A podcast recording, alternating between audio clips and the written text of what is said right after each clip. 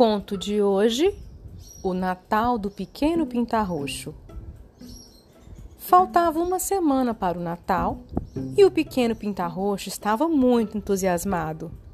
Lavou e passou a ferro sete cachecóis quentes para os dias frios que se aproximavam. Vestiu o branco e saiu para patinar no lago. Pelo caminho encontrou o sapo tenho tanto frio! exclamou o sapo. Podias me ajudar? O pequeno pintarroxo deu então ao sapo o seu cachecol branco. Ainda tenho seis, pensou ele, enquanto o sapo se afastava feliz, saltitando. Seis dias antes do Natal, o pequeno pintarroxo vestiu o seu cachecol verde e precipitou-se lá para fora, para brincar na neve. Ao longo do caminho apareceu o ouriço. Estou gelado, queixou-se ele. O pequeno pintarroxo deu ao ouriço seu cachecol verde. Ainda tenho cinco, pensou ele, acenando um adeus ao seu amigo espinhoso. Cinco dias antes do Natal, o pequeno pintarroxo vestiu seu cachecol cor-de-rosa e foi à procura de minhocas. Ainda não tinha ido muito longe quando a toupeira apareceu. O solo está muito duro para escavar e eu estou gelada, queixou-se ela. Por isso, o pequeno pintarroxo deu o seu cachecol cor-de-rosa à toupeira. Ficava-lhe um pouco apertado, mas a toupeira não se importou. Estava linda e quentinha. Ainda restam quatro, pensou o pequeno pintarroxo.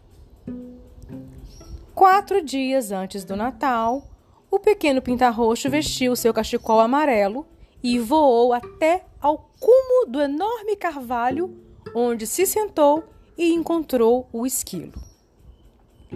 Tenho tanto frio que não consigo dormir, resmungou o esquilo. O pequeno pintarroxo entregou-lhe o seu cachecol amarelo. Agora já só tenho três cachecóis, pensou ele, enquanto o esquilo adormecia.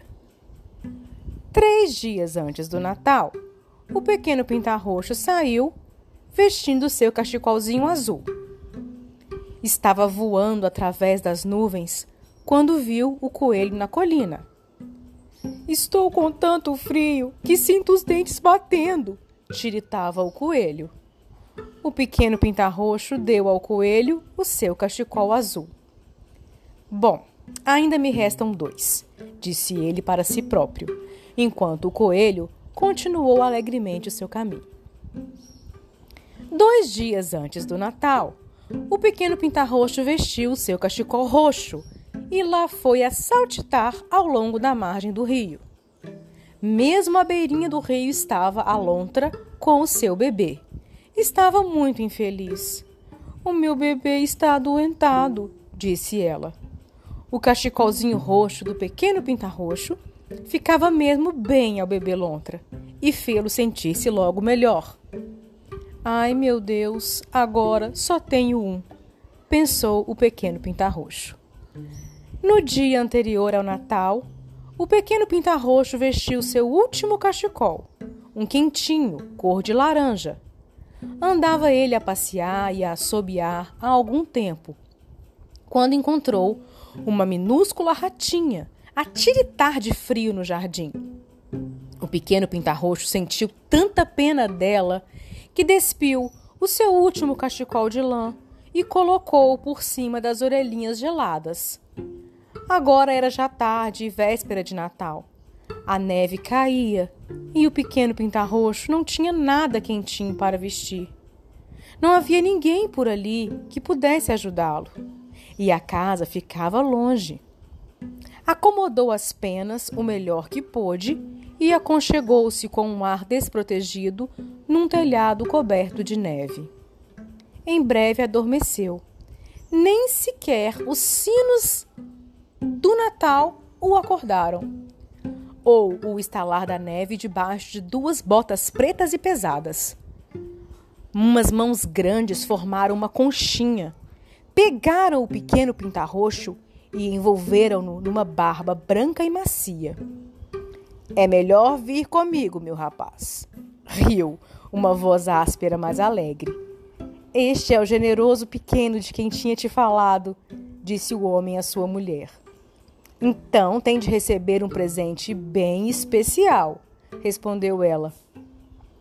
E com o pequeno pintarroxo abrigado e confortável no seu colo, a senhora pôs-se a trabalhar. Puxou um fio de um grande e brilhante casaco vermelho e com ele tricotou um minúsculo cachecol. Era o tamanho perfeito para um passarinho. Estou muito orgulhoso de ti, disse o homem com um sorriso. Deste todas as tuas roupas quentes para ajudar as outras pessoas. Sabes o que é o espírito de Natal. Agora chegou a vez do teu presente. Este cachecol é muito, muito especial. Vai te manter quentinho para sempre e quando alguém olhar para ti, o cachecol vai aquecê-lo também. O pequeno pintarroxo estava muito feliz. Chegara a hora de partir, de novo cruzando os céus, enquanto o sol se levantava e beijava a terra. O seu peito brilhava, tão vermelho quanto o nariz de uma rena. Muito em breve estaria em casa. Feliz Natal! gritou o homem enquanto desaparecia a voar. Adeus e muito obrigado, respondeu também o pequeno pintarroxo. Na manhã de Natal, meninos e meninas abriam seus presentes. O pequeno pintarroxo voou até o ramo mais alto, vestia orgulhosamente o seu novo cachecol vermelho e cantou docemente para desejar a todos um feliz Natal.